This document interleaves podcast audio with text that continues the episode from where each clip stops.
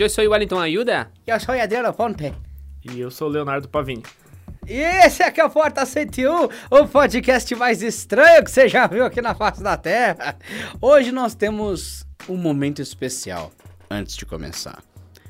Wellington Arruda, nessa semana, presenteou nossos corações com um copo de unicórnio maravilhoso. E eu gostaria nesse momento de palmas para o Wellington Arruda pelo seu maravilhoso unicórnio que foi presenteado. Para vocês que não entenderam isso, pensem com seus corações. O Wellington é a pessoa que traz unicórnios para sua vida. Exatamente, galera. Eu mandei 14 quilômetros até encontrar esse copo. Mas. Mas valeu a pena, funcionou, funcionou. Eu não, não fiquei nem um pouco suado, porque eu sabia que os unicórnios jamais deixariam que eu ficasse suado. Hoje, o Leonardo Pavini está com a gente, para você que não entendeu. Então, Leonardo Pavini, para quem esqueceu quem é você, além de ser aquele cara Ninguém que posta. Do Léo, não tem como esquecer do Léo. Não tem como esquecer do Léo. Então, Não tem como. Leonardo Pavini, cara. Não, mas caso você tenha fingido que esqueceu de Leonardo Pavini, além de postar fotos sensuais no Instagram, lá no. Só procurar Leonardo Pavini no Instagram que você acha e segue ele que ele manda nudes. Além disso, nenhum. quem é você, Pavini? Eu trabalho por trás das câmeras aqui no canal Tech. Junto com a equipe, claro. Sou cinegrafista, então a gente produz os vídeos aqui. É, então eu não apareço muito por causa disso. Porque tá Ainda filmando bem. normalmente. então, ele e Derek atualmente que não aparecem porque estão filmando. Então é bem simples isso, né? Por hora, A não ser que ele consiga filmar em 360, né?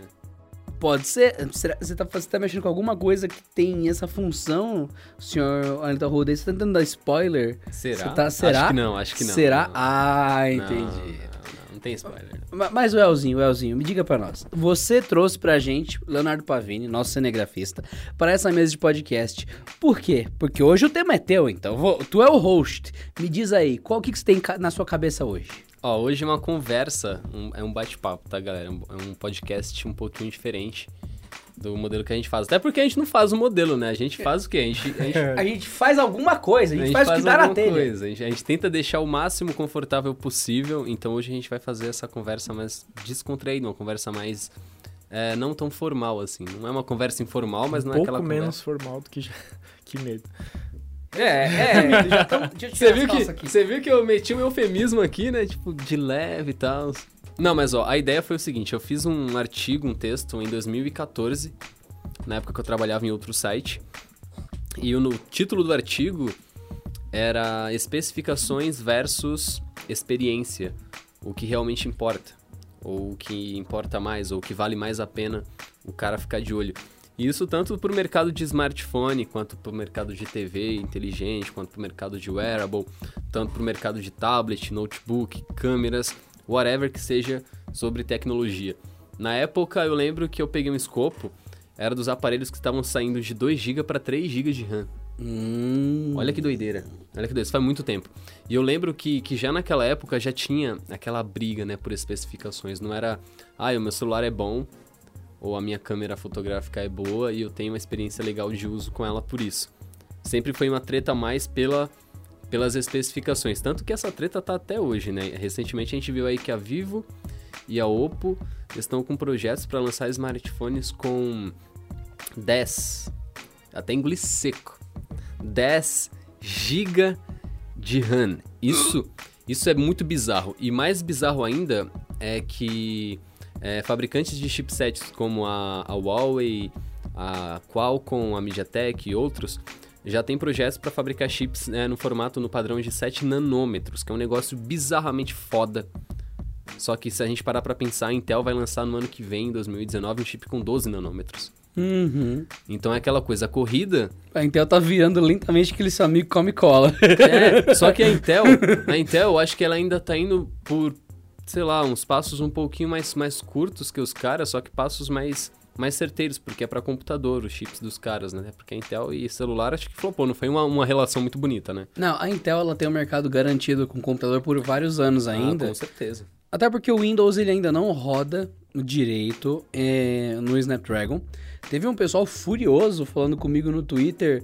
é, desculpa se vocês gostam de usar coisa ruim, mas por hora, o, Pro- o Windows não está otimizado para Snapdragon. Isso é uma realidade há muitos anos. O Windows nunca rodou direito em plataforma mobile. O tablet lá, o Lumia 2520, dane-se qual é o, o número de série dele, é, com certeza não era uma experiência legal como um notebook da época com Windows 7 completo era. E o Windows 8 completo era. Tanto é que nessa época o pessoal brigava com o Windows 7 e o Windows 8 serem coisas diferentes, sendo que eram idênticos. Você podia É. ativar a barra de iniciar como quisesse. Quem era usuário avançado sabia usar normalmente, mas só que você pegava o Windows RT, era um problema muito grande. Quem usou sabe do que eu tô falando. Quem não usou, xinga no Twitter achando que é gente. Agora, novamente, hoje em 2018, Windows e Snapdragon não são coisas legais juntas. Não valem a pena. A Microsoft tem que se mover muito, a Qualcomm tem que se mover muito. Tem muito por trás ainda de fazer um sistema de computador rodando Steam, rodando Photoshop completo, rodando edição completa, estar 100% funcional num chip Intel, num chip Snapdragon. Ainda não é o momento. Então, enquanto for assim, enquanto houver essa divisão de mercado, a Intel pode estar com seus nanômetros diferentes da, da Qualcomm, pode estar tudo em ordem. Ela ainda vai vender bastante Vai, i7, com i9, certeza. vai. Vai chegar um momento que isso vai mudar? Vai. Até porque a Texas Instruments, que no passado era um gigante de chips mobile, hoje sumiu. Ela ainda existe? Existe, mas ninguém lembra.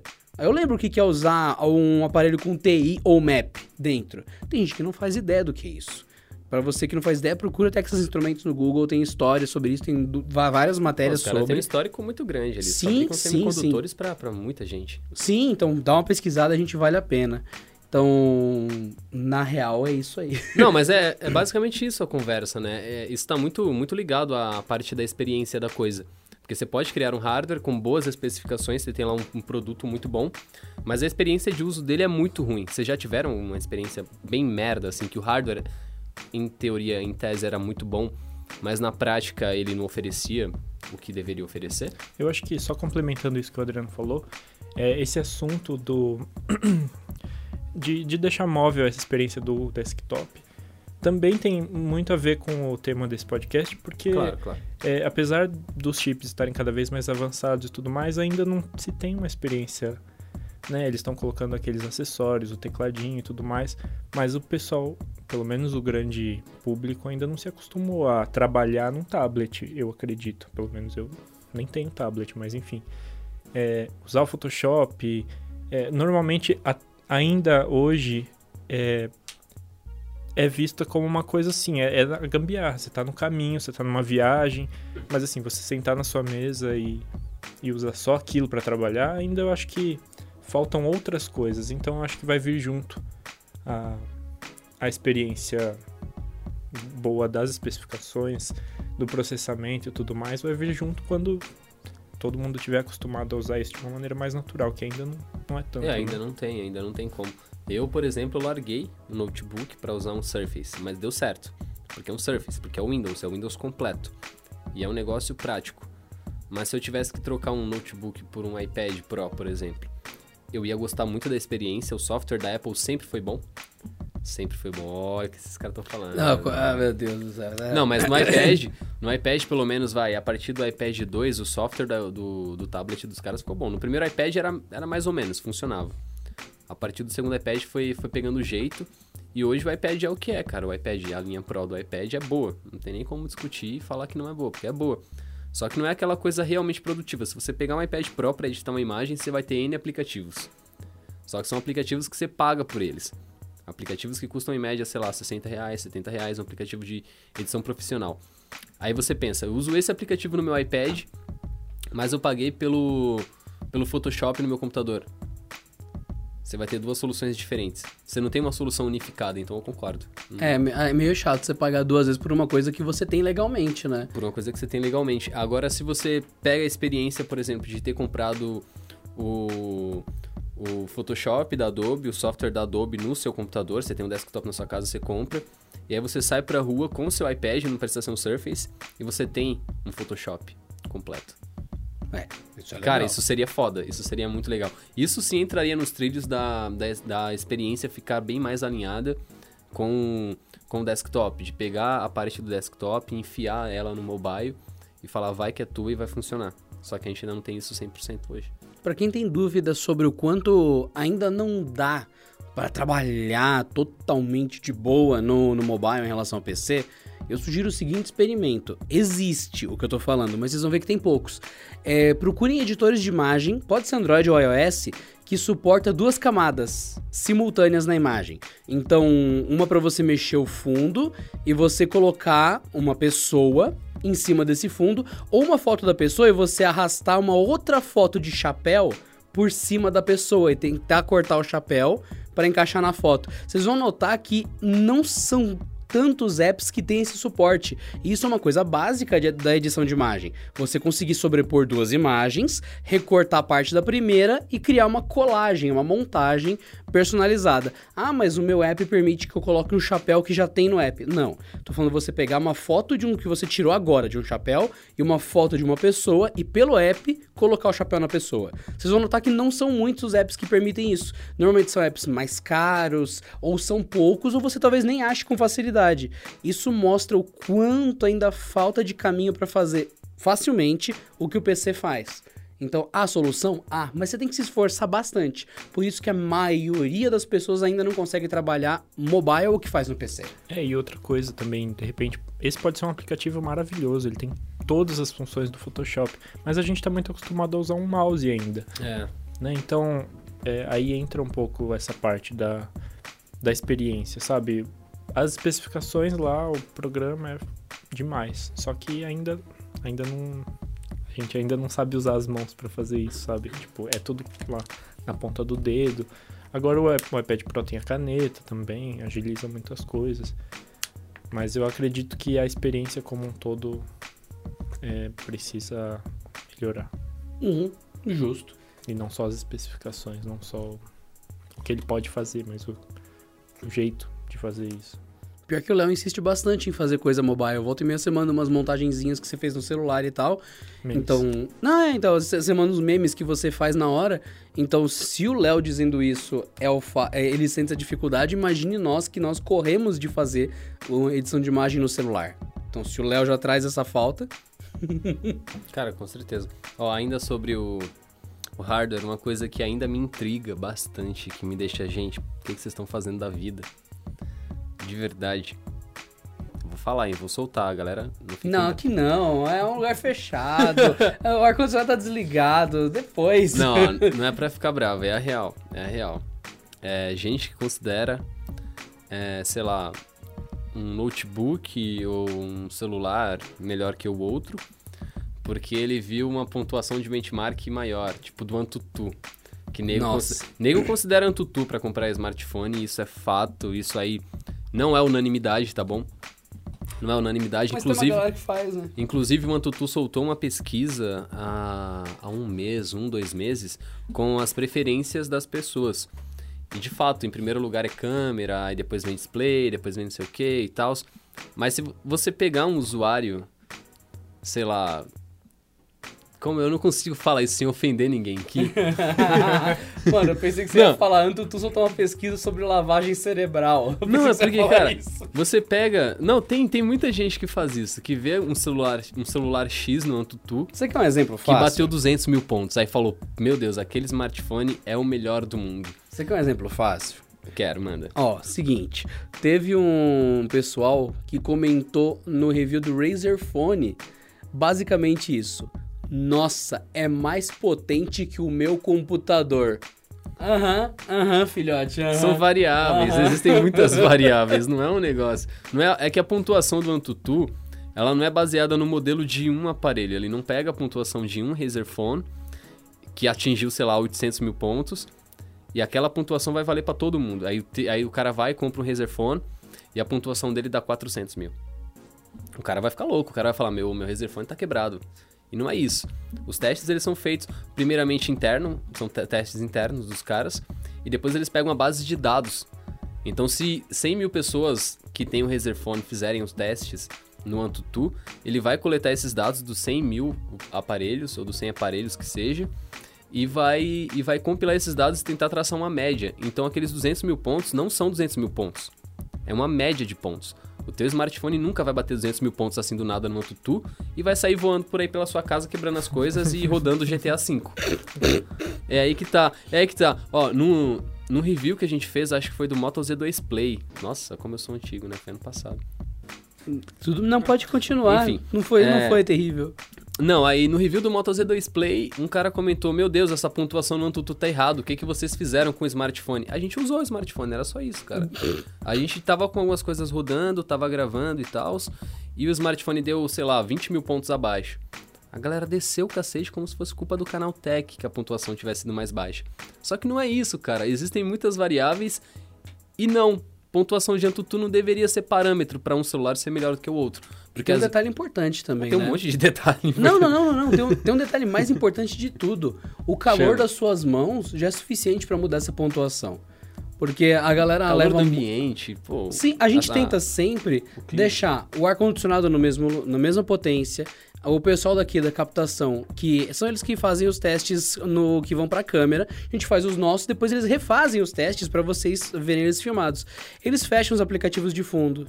Eles não estão jogando na hora que fazem o teste. Eles ligam o ar-condicionado. Então, em teoria, o celular tá na melhor condição para dar o melhor ponto.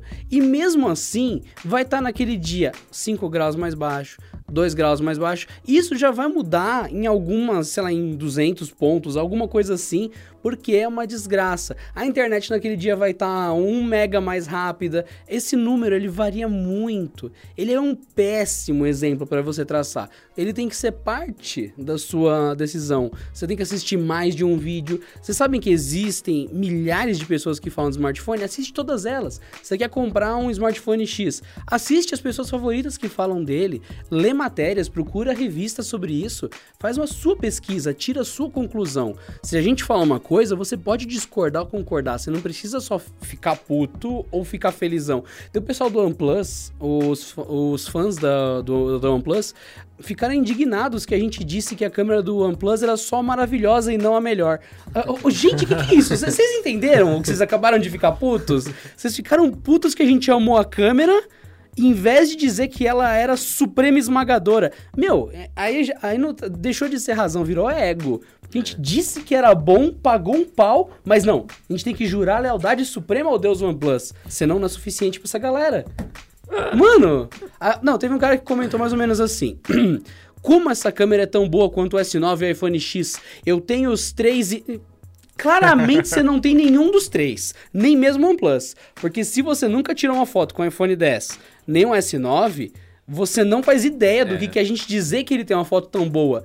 Porque, se cara, quem, quem realmente tem um S9, quem realmente tem um iPhone 10 e quem realmente tem um OnePlus, tá aí, sabe que. Exatamente, sabe que qualquer uma das três fotos é foto monstra.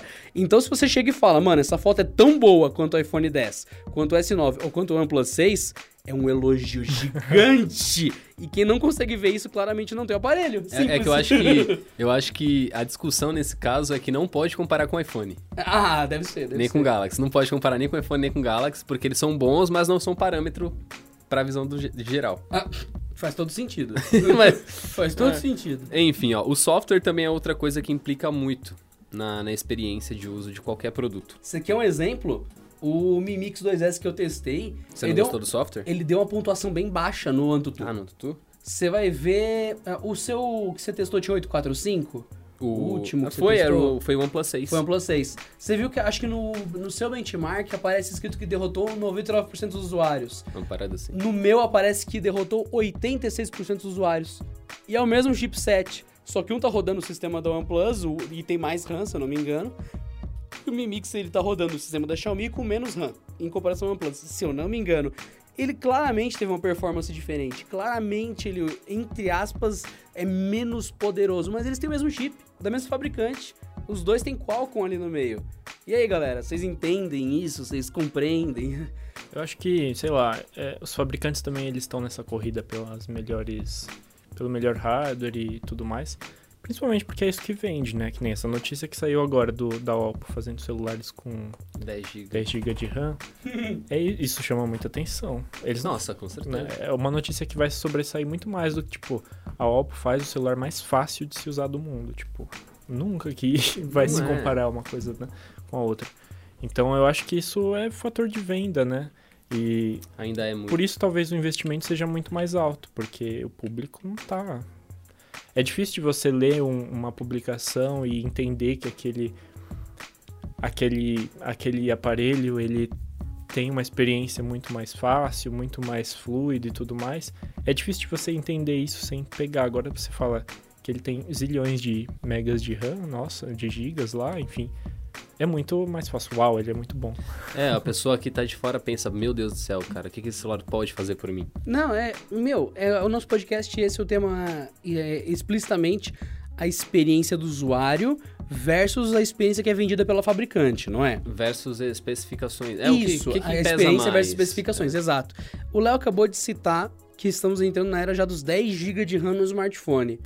Mas só que a questão é a seguinte, Léo, seu smartphone tem 2 GB de RAM. Qual que é a sua experiência no dia a dia? Eu, pra mim tá ótimo, sabe? Claro que é, a minha experiência é diferente da sua, de outro, eu quase não jogo no, no- celular. Mas só dele não travar já tá ótimo, dele não travar no WhatsApp é a melhor coisa. Então eu tô feliz mesmo ele não tendo especificações tão, tão boas. Eu já tive, assim como a Adriana, eu gostava bastante de, de smartphones. Quando era adolescente, principalmente. Eu era meio fanático. E já tive, eu ia dizer, assim como a Adriana, eu tive Lumia também. Eu tive um Lumia de 512 MB de RAM. Nossa, E eu gostava, porque ele era, ele era fácil de usar e tudo mais. Aí começaram a vir os problemas, né? Mas, assim, ele tinha, tinha esse, esse tamanho de memória em épocas já que os outros tinham muito mais. E, sei lá, pra mim tava bom. Mas o pior que é verdade, o... vou dar um exemplo prático pra vocês. Eu não lembro qual versão do Asphalt que tava na época do Lume que eu usava. Provavelmente era o Asphalt 7. Provavelmente. É, o 7 ficou um tempão. É, os- a gente tá no, Tá no 9 já. tá no 9, então provavelmente é o 7. É, gente, estou chutando, já faz uns anos que eu não uso o Lume. Mas eu lembro que era o mesmo Asphalt da Game Loft, original, não era pirata. Porque tem uns Asphalt que, sei lá, se chama asfalto. Asphalter. É, Asphalter. então, não, era o Asphalt da Gameloft mesmo. Eu tava com o Lume com 512 de RAM e na época você realmente pegava os S da vida, os Asus da vida, os outros aparelhos da vida que tinha 2 GB de RAM e o aparelho o Lume tinha 0,5 de RAM, para quem não, não mensurou. Então ele tinha 4 vezes, quatro vezes menos RAM do que os outros aparelhos legais estavam saindo. E ele rodava, rodava. Óbvio que levava um pouquinho mais de tempo pra carregar, óbvio. Óbvio que se tivesse outras coisas abertas, ele ia fechar as coisas e deixar só o asfalto aberto, óbvio. Mas funcionava. Parecia o retomando. É, o retomando, exatamente. Aparecia escrito retomando, aí vum, aí ele abriu o app, exatamente. Mas rolava. Então, sinceramente, isso é um exemplo extremo, que era, era o limite da usabilidade. Hoje nós temos aparelhos com 4 e 6 GB de RAM que estão funcionando muito soltos. Eles não estão no limite de nada. Quando a gente fala aí para 10 GB, faz sentido, El? Cara, eu consigo imaginar um cenário que pode fazer sentido, mas novamente, por enquanto, no momento que a gente vive, é um negócio muito escuro, é muito obscuro. Porque vai vir mais caro, com certeza. Vai vir e a fabricante caro. vai dizer: hoje o que você faz vai ser otimizado. E é essa parte que dói. Ele não tá te falando, no futuro vai ser da hora. Ele vai virar pra sua cara e falar: hoje você vai ter um ganho agora do que você faz. Então, ó, o último celular que eu testei aqui foi o OnePlus 6 com 8 GB de RAM. No review eu falei, mano, eu abro o aplicativo tipo na terça e hoje, quarta, o aplicativo ainda tá aberto. o negócio vai estar funcionando perfeito. Eu abro um jogo, sei lá. Vamos imaginar no, no dia de hoje, no sábado, no fim de semana. Eu abri o jogo no sábado, quando eu acordei, joguei um pouco, usei o celular o dia inteiro. Chegou a noite, eu fui pra uma festa, tirei um monte de foto, voltei pra casa, dormi, no outro dia eu acordei no mesmo horário e refiz o processo, abri o jogo. O jogo tá lá aberto ainda. É Tá ri- pausado, né? No lugar tá que você pausado. deixou. É ridículo, é ridículo. Só que a gente para pra pensar, quanto tempo leva pra carregar esse meu jogo? Uns 4 segundos. Eu realmente preciso dos 8 GB de RAM pra carregar um joguinho mais rápido ou pra deixar o jogo aberto o tempo todo? Saca, você não precisa de fato. Agora, um cenário que, que vai sim ser necessário, porque eu de fato não tem como comparar ou mensurar quão, quão potente ou quão eficaz é o hardware mobile com o hardware de um desktop, do notebook, seria transformando esse hardware mobile numa experiência desktop, como a EMUI da, da Huawei ou a experiência do DeX da Samsung, por exemplo. Um Galaxy com 10 GB de RAM rodando no modo do DeX e com um hardware óbvio geral, contando com chipset, placa gráfica, além da RAM, em boas condições, pode ser sim produtivo. Só que a gente ainda está falando do hardware. O software do DeX é muito limitado, é, é muito limitado.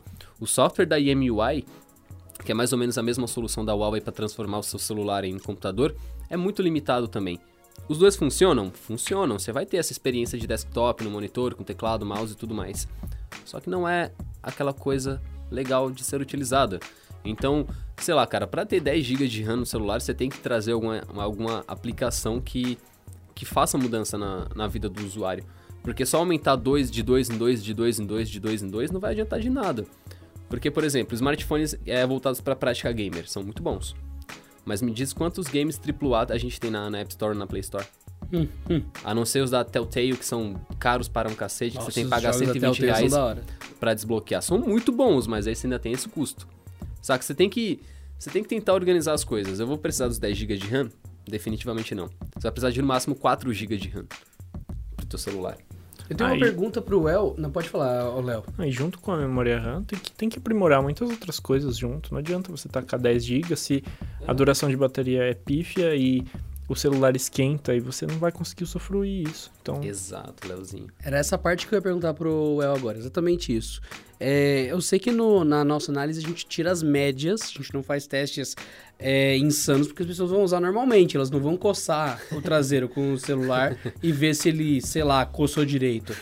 É, a minha dúvida, El, não sei, se, não sei se você mediu isso, porque é muito específico e é muito tibio e perônio esse teste, não é prático pro usuário. Quando você deixou muita coisa aberta de fundo, largou e foi dormir, você sentiu que ele gastou mais bateria? Na RAM? Quando tinha muita coisa na RAM? Ah, não, eu não consegui ver um. Você não sentiu Não, significativamente? Não, não senti, não senti. Cara, é, o gerenciamento de, de energia, pelo menos do- dos novos chipsets ou do- dos novos componentes, é bom. O negócio funciona mesmo. Sim, sim. Mas isso só quando ele tá, tá, tá ali, né? Parado, quietinho. Tá, tá de boa, travado. Porque quando você tá usando você tá com. Não, não, não. Usando realmente é, consome mais. Não, é que o pessoal tinha um, um mito no passado que era é baseado em física, faz sentido a proposição. Mas na prática, nunca é bem assim. É, você sabe que tem uma galera que fez um teste de um pendrive, sei lá, de 32 GB com ou sem dados pra ver se ele era mais pesado com dados. En- Enfim, Fisicamente? É, é, então. O pessoal faz esse tipo de teste. Fisicamente? É, fisicamente, pra ver se ele ficava com 0.001 micrograma a mais. A bateria com ou sem energia, se ela com energia era mais pesada do que sem, porque teria mais elétrons. Essas loucuras, o pessoal gosta de fazer esse tipo de coisa. Então, na memória RAM, com a memória volátil, quando você desliga e desenergiza ela, ela fica zero de RAM. Sim. E quando você liga na energia, ela volta a ter 8 de RAM. No caso do, do OnePlus, por exemplo, ou 10 GB de RAM, qualquer aparelho. Então, em teoria, o pessoal dizia que, ah, se é uma memória de 10 GB num celular, como vai ficar com muita coisa aberta, vai ter muito mais partes energizadas para mantê-la ativa, vai gastar mais bateria, ter uma memória maior. Só que na prática, então, é, se, se a pessoa vai sentir aquele 0,1% a mais de energia, ah, não faz tanto sentido. Acho que esse é o argumento que a galera já acabou derrubando com o passar do tempo. Que no começo o pessoal morria de medo de pôr mais RAM no celular, mas vai gastar mais energia, vai ser um... Não! O pente já consome uma quantidade contínua de energia pra estar vivo, né? Nossa, cara, e ó, na época que eu gravei, o que eu gravei, que eu fiz esse, esse artigo, a gente tava falando do Snapdragon 800, 801 e 805. Aquela linha que quase deu errado chegando no 10. Cara, isso daí, ó, é, foi no começo que, que todo mundo tava partindo pro chip 64-bit.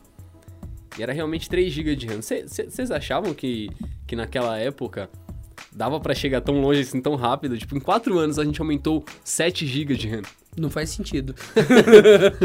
Mano, em 4 anos, 7 GB a mais de RAM, velho. tanto que o meu computador em casa tá defasado já e, tipo, eu comprei esses dias. Não, que horror. E ele tem o tanto de. Tem oito, vai, não é tão pouco, mas enfim. Pra quem trabalha com imagem e, enfim, já tem um celular aí com oito e o meu computador tem oito.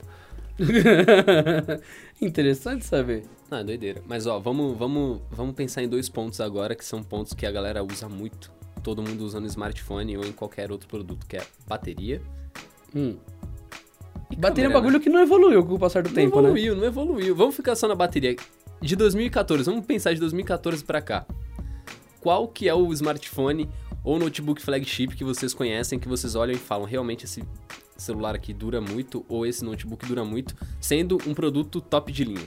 Ó, antes de 2014, eu lembro que a LG e a HP entraram em guerra, que eles lançavam uma- uns netbooks com umas baterias bitelona, que era tipo um apoio pra ele ficar mais alto, parecia um salto alto, só que era uma bateria. Tipo aqueles computadores que a, a torre era, era deitada assim, você colocava o...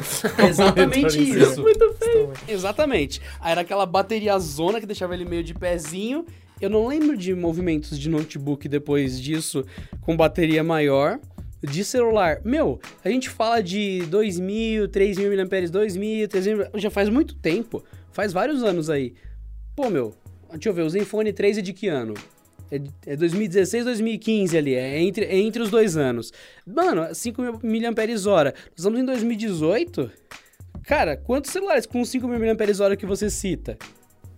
É raríssimo, raríssimo. É difícil. As baterias continuam grandes, continuam pesadas. Boa, boa parte do peso do smartphone ainda é bateria até hoje. E, meu, não tem uma solução muito viável, não. O pessoal vai falar de grafeno, adamantio, quarkio, vamos falar de nióbio, vamos falar de um monte de coisa. E de semicondutores e vulcões. Meu, a real é, alguma dessas coisas tá rolando? Na prática, não. Ah, são conspirações. Então, até podem ter conspirações pelo mundo, não vamos dizer que não, mas as empresas querem vender. O capitalismo é baseado em dinheiro, as pessoas querem ficar ricas. Se tivesse uma super bateria, com certeza já teria uma empresa vendendo e falando: meu é melhor, compra mais caro de mim. Isso não tá rolando. Então, gente, é, realmente essa tecnologia não estão escondendo da gente aqui, não tá rolando. Ela tá cagada mesmo. É, bateria é uma coisa complicada. Eu lembro que vocês até fizeram um CT Responde uma vez, que um usuário perguntou por que, que os smartphones mais caros não são os que têm a, a bateria maior. Tanto que tem intermediários e telefones de entrada que tem uma bateria muito maior do que um iPhone 10, por exemplo. Então, é, é complicado, ainda tem essa questão física. Mas também entra aí o, o lado de que né, boa parte agora dos fabricantes eles estão investindo no design. Então, uma bateria grande acaba no design. E agora é muito mais legal você ter um telefone finíssimo, um computador notch. que é uma folha de papel. Então, isso vai na contramão, né? É basicamente chegar na, sei lá, eu, tô- eu vou usar o OnePlus de exemplo, mas é brincadeira, tá, gente? Que a gente já falou que bater, gosta. eles vão te É, não, bater, não, né? eu tô provocando de propósito, porque o pessoal, a gente falou mal bem do telefone e não foi suficiente, então por isso que a piada é válida. É tipo você chegar no OnePlus e falar, meu, vamos pesquisar e criar uma bateria incrível, a mais potente que já existiu? Já. Aí no dia seguinte você chega e eles abriram uma esmalteria. É isso, é o que tá acontecendo Mas hoje é- em dia. Acho que, sei lá, especificações até saindo um pouco do que tem dentro do telefone, mas, por exemplo, é, voltando nessa parte do design, A estética é, muito importante. É, cara. quando, quando se fala, por exemplo, que telefone X tem o vidro especial ou Safira, o tá alumínio bom. de com 10 camadas de polimento, mas que risca só de olhar. Então, tipo, isso, isso, é, uma, isso é uma especificação É. muito chamativa, né? É um, é um material muito mais caro, o vidro. Mas antigamente, os celulares eram todos de plástico. Caía no chão, o chão quebrava e o celular não. Né? O E o celular voava em oito partes, né? Mas, é, enfim, isso não chama atenção, né? Não tanto quanto um, um celular que tem o vidro tal que é maravilhoso, mas ele é muito quebradiço, sabe? Tipo, muito frágil. Então, Cara, é que na, na parte do design, tudo, tudo influencia também, tudo influencia. A galera pensa no vidro e fala, meu Deus, o celular é muito bom. Ou pensa no alumínio série 7000, que é, é, usado, nobre demais, é um que é usado na nobre. indústria aeroespacial. Cara, isso é, isso é realmente doideira quando você traz isso pra um, pra um dispositivo que você carrega no bolso. Só que você tem que pensar no lado prático, é que nem o Léo falou, esses negócios arranham, velho. Quando a Apple lançou aquele iPhone Jet Black, o iPhone 7 Plus Jet Black, que nojo. Celular bonito. Nojento, o celular é, é nojento, é bonito. Então, mas você, você Mas se você- falar... Se você É fizer um unboxing dele, se você tirar a tampa de cima da caixa, o celular tá dentro da caixa. Você tirou a tampa de cima e falou: Olha, mãe, vem ver meu celular. tá todo arranhado, tá todo arranhado. Não, Wellington, mas você tá viajando, cara. Hoje a Apple usa o vidro mais resistente do mercado. Ah, os caras da Gorilla Glass lançaram a sexta versão e tal. É vidro, brother. que Diferente do que a Motorola fez lá com o Moto X Force, Sim. aquele sim me Que é impressionou. plástico. Que é plástico. Ah, não sei se é plástico, mas a tela não quebrava. Não, não quebra. É, o pra e é cá. umas camadas coladas uma na outra, é tipo um super plástico. Aquilo sim, É. eu acho que pra mim é uma, é uma boa combinação, um bom equilíbrio entre, entre é, essa- essas inovações de especificação e tudo mais, tecnologia com usabilidade, porque deixar o celular cair no chão todo mundo deixa, é uma coisa do dia a dia. Acontece. Então você melhorar esse aspecto eu acho muito importante. É que é, é mais difícil pra uma fabricante estar ouvindo isso daqui que a gente tá falando agora do que um usuário, sabia? Porque no lado da fabricante, pensando tanto na estética quanto na bateria, por exemplo. O cara tem a linha. Vamos, vamos fingir que só existem três linhas de smartphones, que é a linha de entrada, a linha intermediária e a linha premium. Aí na linha premium, o cara dessa fabricante vai e faz um smartphone com design muito bom e um poder de processamento muito bom também, só que com bateria bem merda, bem meh. Aí na linha intermediária, ele faz um aparelho que chega perto do que seria o flagship ou smartphone premium, topo de linha, seja lá como vocês chamam, que é um negócio que vai te oferecer um design mais ou menos, uma bateria mais ou menos e um poder de processamento mais ou menos. E na linha de entrada, ele coloca um smartphone com especificações baixas, um poder de processamento baixo, só que com uma bateria potente. Então o cara mais ou menos te fala, ele te fala logo de cara assim: você quer bateria, você vai comprar um celular mais barato. Porque em teoria, um celular com especificações mais baixas e um- uma bateria de, sei lá, 4.000 mAh deve durar mais. Isso não é regra. Vamos deixar bem claro. Mas na teoria funciona. O da linha do meio vai vender porque a galera quer ter um smartphone bonito, mas não consegue pagar tão caro. E a galera que compra smartphone top de linha vai brigar com todos os outros top de linha porque a bateria dele dura menos do que o dos outros. Aí você compra uma capinha horrenda com uma bateria Aí você inclusa. compra a capinha horrenda com uma bateria que parece uma mochilinha grudada no corpo. Saca? É, é literalmente pra vender aparelhos. Os caras vendem aparelhos e cada vez vendem mais. É uma vendeção de aparelho, é uma coçação de, de cabeça do usuário que ninguém entende mais nada. Sabe por que ninguém entende mais nada? Porque na linha de entrada a gente já tem três segmentos. Tem o smartphone de entrada de entrada, tem o smartphone de entrada intermediário e tem o smartphone de entrada premium. Aí você chega na linha intermediária, tem o smartphone intermediário, aí tem o intermediário mais ou menos e tem o intermediário premium. E o intermediário com dois chips. E o intermediário com dois chips, e o intermediário com mais capinhas, e o intermediário, saca? E o intermediário que só é ruim, que é o intermediário. É, um exemplo, um exemplo, o exemplo mais prático que a gente pode dar aqui é a linha Galaxy J da Samsung. É uma linha que nasceu para ser linha de entrada. E hoje já tá na loucura. E recentemente a Samsung lançou o Galaxy J8. Por incríveis dois mil reais praticamente. 1.900 reais. É banho de loja, brother. É banho de loja. A traseira do celular é em plástico. E ele custa 1.900 reais. E ele usa Não. Snapdragon 450, É, né, cara? aí, aí ele, ele parece que reuniu tudo o que não era pra reunir num aparelho. Saca? É verdade, É, é ele, hype. ele reuniu mais armazenamento interno, É hype. mais bateria, mais tela, menos potência. Cara, foi Tipo, hype. Mano, não faz sentido. Foi Mas no hype papel total. ele tem tudo, e é isso que importa. Exato, muita no papel gente. ele tem tudo. Ele tem um display infinito, que é um display maior para um corpo menor. Ele tem uma bateria que tende a ser boa. Ele tem câmera dupla. Todo mundo quer câmera dupla. Todo mundo quer Pra tirar foto com fundo sabe, mas, né? desfocado. Exato. Mas aí o problema é quando você in- investe tempo e toda a sua equipe para criar um aparelho desse para lançar no mercado, você tem noção de que o aparelho não vai entregar o mesmo resultado de um, de um Galaxy S9 ou de um iPhone 10 ou do OnePlus 6 para fazer aquela foto com fundo desfocado. Mas é a experiência, mesmo que seja básica. Esse é o problema, a galera aceita a experiência básica. Ó, gostei disso. Ainda Uma mais o experiência fraca, mesa. né? Dá pra aproveitar isso que temos o Léo na mesa. É perfeito. Sim, sim. Câmera dupla. essa moda maluca Deveria que talvez um dia caia, porque, enfim, eu lembro que no passado, smartphone tinha quatro saídas de som, hoje mal tem uma. Se pá, vão tirar todas e só vai dar pra usar por fone daqui a pouco, mas enfim. Então pode ser que a câmera dupla caia, pode ser que eles criem um padrão novo em que só uma câmera na lateral do smartphone que serve pra tudo, que serve pra frontal e traseira. Não dá pra saber ainda onde vai chegar os padrões de câmera. Mas, Léo, é, é muito comum a gente ver câmera dupla nos smartphones e não tem nenhum padrão pra isso. Alguns usam a câmera dupla pra ter um- uma lente que tá travada num zoomzinho, ou então usa a lente pra ter uma wide angle, a segunda, né, sempre.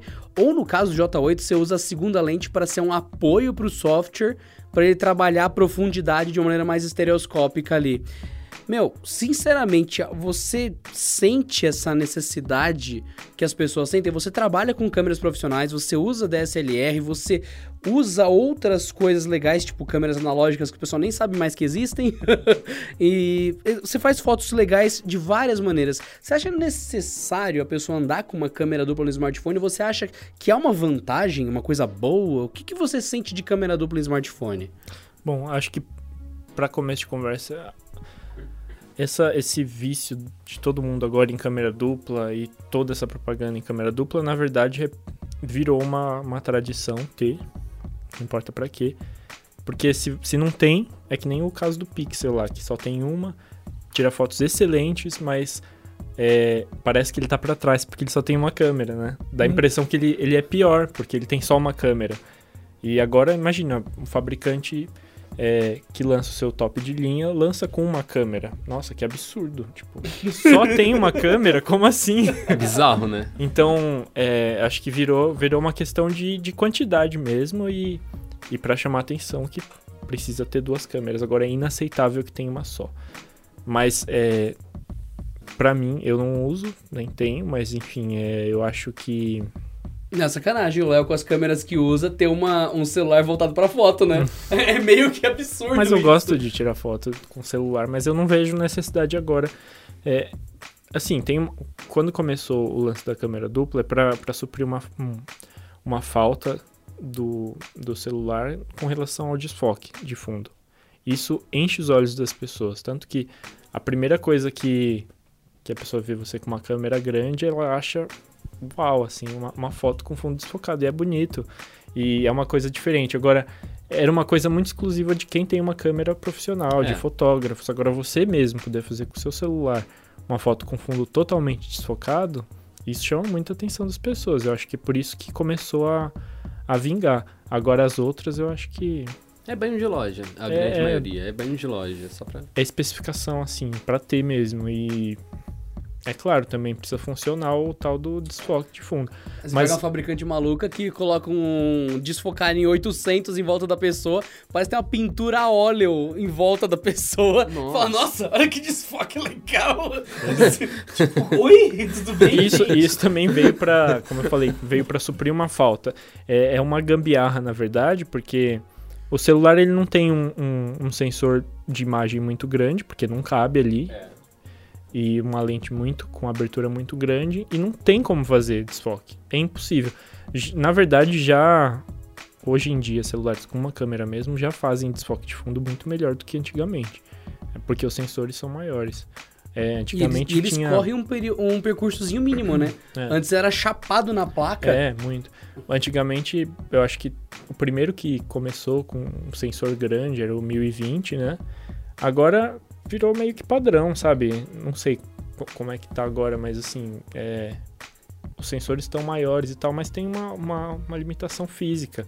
Nunca uma câmera normal de celular vai desfocar sem software é, Ou sem uma segunda lente. ou sem uma segunda lente do jeito que uma câmera DSLR ou outra, enfim, é que- que tem um sistema intercambiável de lentes e tudo mais, consegue. Então é uma, uma gambiarra. Agora, se precisa de duas para fazer, não sei, porque tem celular com uma só que faz bem.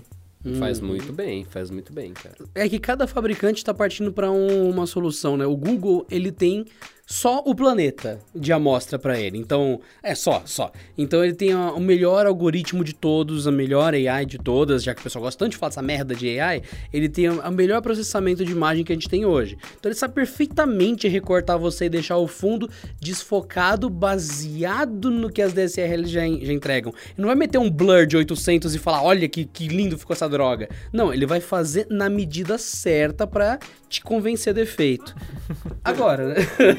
Agora, é, eu lembro de aparelhos que ou tinham a câmera periscópio ou tinham um espaço enorme, um, um rojão na, atrás de câmera, que eles tinham uma distância focal variável mesmo, mas é raríssimo, é um ou três aparelhos na história que tinham uma câmera que simulava uma algum tipo de lente se movendo em comparação à outra e o sensor tentando ter um, uma miniaturização do que a gente tem numa câmera decente.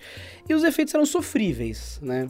Parece que agora com o lance de, ah, vou colocar duas câmeras, eu não tenho que deixar o celular mais gordinho, e eu ainda assim consigo ter uma medição de foco diferente, consigo separar no, via software o que eu vi em uma com a outra, sobrepor e fazer um efeito legal.